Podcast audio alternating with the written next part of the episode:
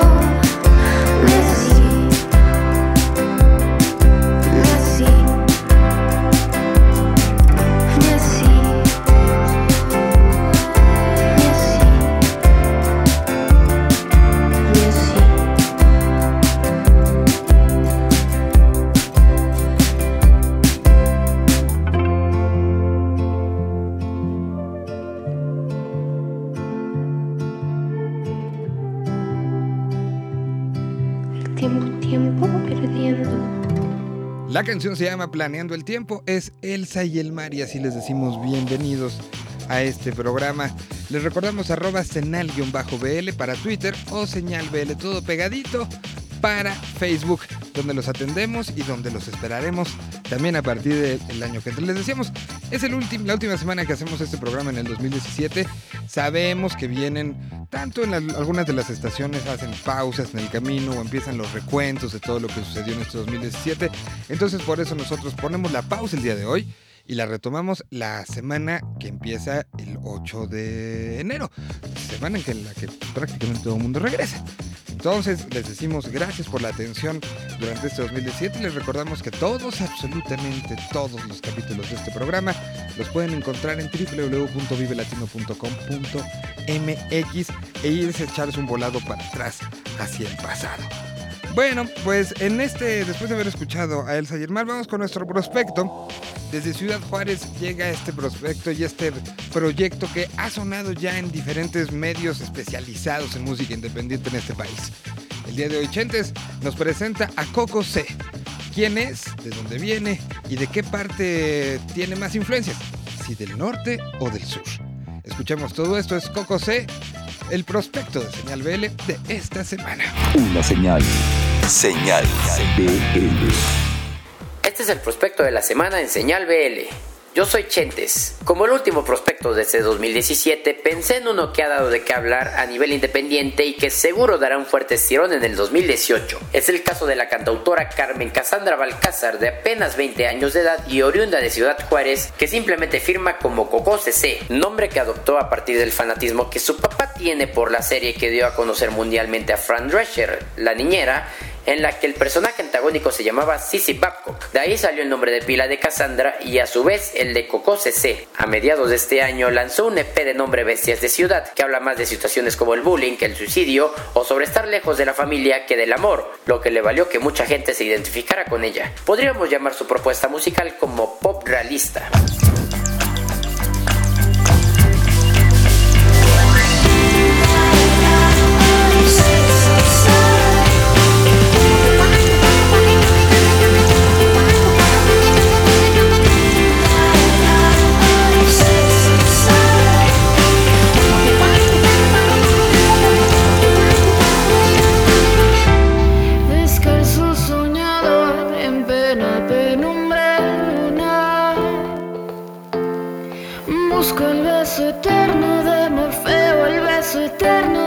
Eterno de Morfeo y no verte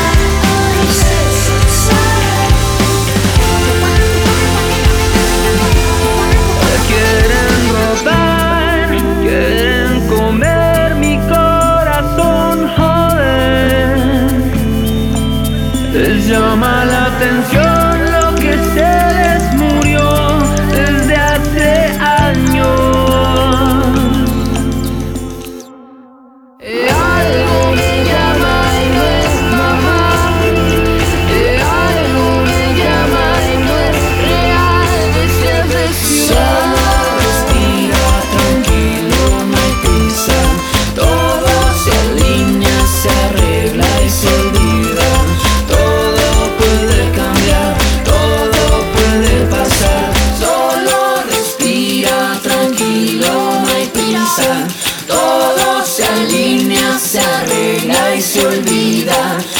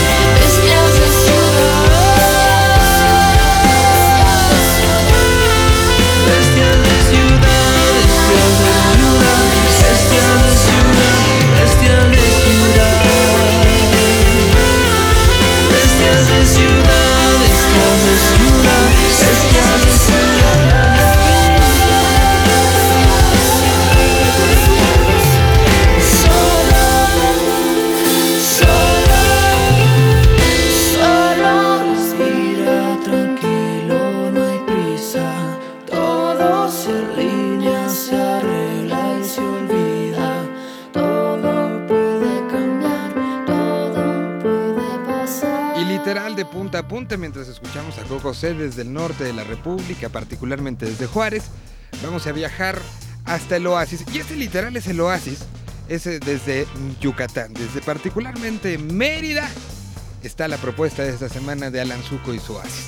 Vamos a escuchar, es un proyecto que se llama Islas, que empezó allá, se vinieron a la Ciudad de México y aquí empezaron ya a trabajar. Historia completita, biografía, obras y milagros. Aquí está Alan Zuko para presentarles esta, la propuesta del Oasis esta semana en Señal BL. Señal BL. Bienvenidos sean todos en cualquier latitud de este planeta a este pedacito del oasis que se transmite a través de Señal Vive Latino. Es un placer estar de nueva cuenta en esta frecuencia para presentarles una propuesta independiente de Latinoamérica. Y es que realmente hay talento de sobra en estas latitudes y en cualquiera que sea el género que les guste, seguro que podemos encontrar algo interesante, propositivo y fresco. En este episodio de Señal Vive Latino revisaremos la música de una banda emergente cuya idea principal se gestó en Mérida, pero fue aquí en la Ciudad de México donde realmente echó raíces y con menos de dos años de trabajo y cuatro sencillos, considero un proyecto por demás interesante, diferente y sobre todo ambicioso. Allá en Mérida, hace no mucho tiempo, existió una banda que, aunque ya no existe más, llegó a cautivar a muchos con su estilo etéreo de rock pop y con todo y que el año pasado lanzaron un sencillo nuevo, hoy no existen más. Se llamaban El Viaje, y aunque el viaje se acabó como banda, Ricardo Castillo, que fuera uno de sus integrantes, decidió seguir viajando a través de la música. Y ese viaje se tornó en algo literal. Tomó sus maletas y decidió emprender el camino hacia la Ciudad de México. Entre esas maletas que llevaba, llevaba cinco canciones grabadas bajo el nombre de un nuevo proyecto, Islas. A diferencia de muchas producciones musicales que nacen a partir de un jamming o de una melodía que no deja la cabeza de su autor, o incluso de un coro y o verso pegajoso, el impulso primigenio de Islas nació de las ganas de Ricardo de escribir un cuento y después de ese cuento componer música para sonorizarlo. Ricardo confiesa no ser un lector asiduo de cuentos y en ese entonces jamás había escrito algo literario, más allá de las letras que solía escribir para las canciones del viaje. Para él fue verdaderamente una necesidad de romper sus propios paradigmas y al mismo tiempo ponerse un reto creativo, divertido y diferente. Fue así como escribió una historia surreal sobre un chico llamado Tane y una chica llamada Anne, que viven en una isla en Hawái, aunque es un Hawái menos paradisiaco que el referente que todos tenemos y es algo mucho más fantástico. Una onda, la realidad alterna a la que viaja Chihiro en esa gran película de Hayao Miyazaki, El viaje de Chihiro, es ahí, cerca del mar, donde se desarrolla una historia de desamor, tristeza y restauración, para la cual fueron compuestas las cinco canciones que comprenden el primer EP de Islas. Sería muy descortés de mi parte spoilerear el desenlace de este cuento, pero sí puedo decirles que vayan a islasoficial.mx, islasoficial.mx, y encontrarán el cuento, la música y también un cómic que surgió después para darle más vida a la historia que busca contar Islas en este material. Hasta el momento conocemos cuatro de estos cinco tracks que componen el EP y será en febrero del próximo año que se complete la historia con el capítulo y canción número 5 de Islas. Otra de las cosas que me encantaron del proyecto fue verlos en vivo y darme cuenta de que el impulso artístico detrás de Islas también se extiende en el escenario, pues ahí encontramos a una banda de cuatro integrantes, contando a Ricardo, que utilizan maquillaje, luces y escenografía para redondear no solo un toquín donde vas, te tomas una chela y ves a una banda. Recomendadísimo verlos en vivo en cuanto tengan una oportunidad. En fin, los dejaremos con el más reciente capítulo musical de esta historia contada por Islas. La canción es un corte instrumental llamado Pulpos y que con un sonido sintético, etéreo y de un estilo muy cercano al Vaporwave, haciendo referencia a Soda Stereo, es música para volar. Yo soy Alan Zuko, les deseo una Navidad llena de bendiciones y un año nuevo lleno de música. Se quedan con Pulpos, ellos son Islas, talento nacional en señal Vive Latino. Hasta la próxima.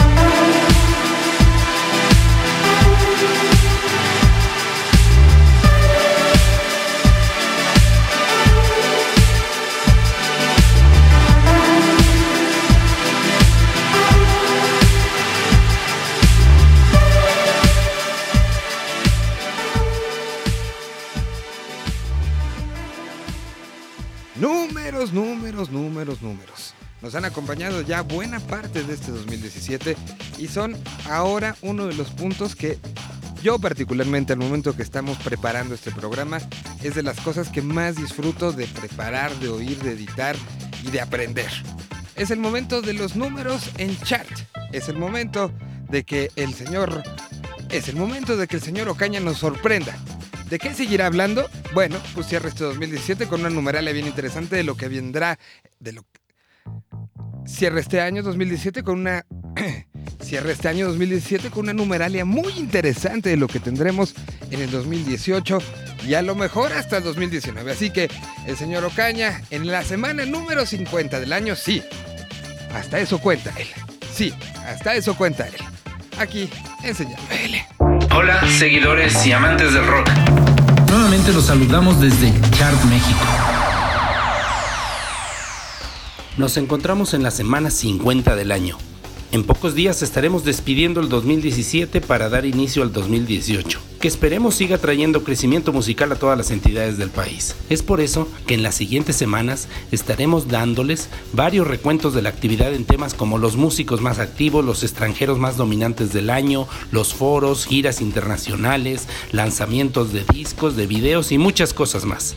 Por ahora les hablaremos de los líderes de actividad del año que termina. En el 2017 hubo 8 cambios en la posición 1 del ranking de chart. Molotov había cerrado el 2016 como el número 1 de México por primera vez desde 2011 y extendería su reinado hasta el 6 de febrero, acumulando 21 semanas consecutivas como los líderes del país. En esa fecha, Maná completaba su ciclo de conciertos en varios estadios de América del Sur y lograba interrumpir el liderazgo de los creadores de Frijolero, aunque fuera solo por dos semanas. El día 27 de ese mismo mes, la Molocha regresaba a la posición de privilegio y se quedaría ahí cinco semanas más. Los primeros días de abril, el lunes 3 para ser exacto, la banda poblana Joliet rompería todas las quinielas para apoderarse por primera vez en su historia del liderazgo absoluto de la actividad en México. Más de una centena de shows, dos giras europeas, una gira americana y otra por Colombia. Todo esto en el último año harían que en las siguientes 11 semanas fueran dominadas por esta banda de hardcore screamo. Solo el legendario músico mexicano Carlos Santana acumularía tal actividad para que el día 19 de junio desplazara ahora a Joliet de la primera posición. Este sería el noveno ciclo de Santana como líder de actividad y esta vez permanecería solo cinco semanas como el número uno. En una verdadera lucha de titanes, Maná volvería a interrumpir el recién iniciado ciclo de Carlos Santana, quedándose del 24 de julio al 7 de agosto como los amos y señores de la actividad nacional. En ese momento, Maná ya acumulaba en su historia 52 semanas como líderes a lo largo de cinco diferentes ciclos. Si creerían que el legendario guitarrista se quedaría viviendo de sus rentas el resto del año en su chalet de Las Vegas, estábamos muy equivocados ya que la gira veraniega de Santana se agudizaría en agosto para volver a la cima el día 14 y todo parecía indicar que no habría nadie que pudiera disputarle este honroso puesto. Después de 15 semanas consecutivas liderando la actividad de los más de 10.000 músicos y proyectos mexicanos, Santana perdería la posición de privilegio de manos del virtuoso dúo Rodrigo y Gabriela, quienes no eran líderes de México desde el 4 de mayo del 2015. Esto ocurrió el día 27 de noviembre después de terminar un mes agotador girando por foros de prácticamente toda la costa este de los Estados Unidos. El año de Rodrigo Sánchez y Gabriela Quintera tuvo de todo. Gira por Europa, Estados Unidos, lo cual fue dos veces, y Sudamérica al lado de John Mayer. Un solo show de beneficio fue realizado en México, en Ixtapas y Guatanejo. Aunque aún faltan dos semanas de actividad, el top 10 del año parecería que va a cerrar así. En primer lugar, Rodrigo y Gabriela. En la posición 2, Carlos Santana. En el lugar 3, Café Tacuba. Cuarto, Natalia Lafourcade. Quinto, Panteón Rococó. 6, Joliet. 7, Caifanes. 8 Julieta Venegas, en el 9 sorprendentemente Sam Sam y en el 10 el Tri. ¿Qué cambios nos traerá el 2018 en los charts de México? Descúbranlo consultando todos los días el ranking nacional de bandas a través de www.chart.me diagonal ranking y descubran la posición de 10.000 bandas que forman parte de la escena del país. No se pierdan la próxima semana en donde les tendremos un balance final del circuito indio y su impacto en la actividad total nacional. Les mandamos un saludo desde Toluca, Estado de México.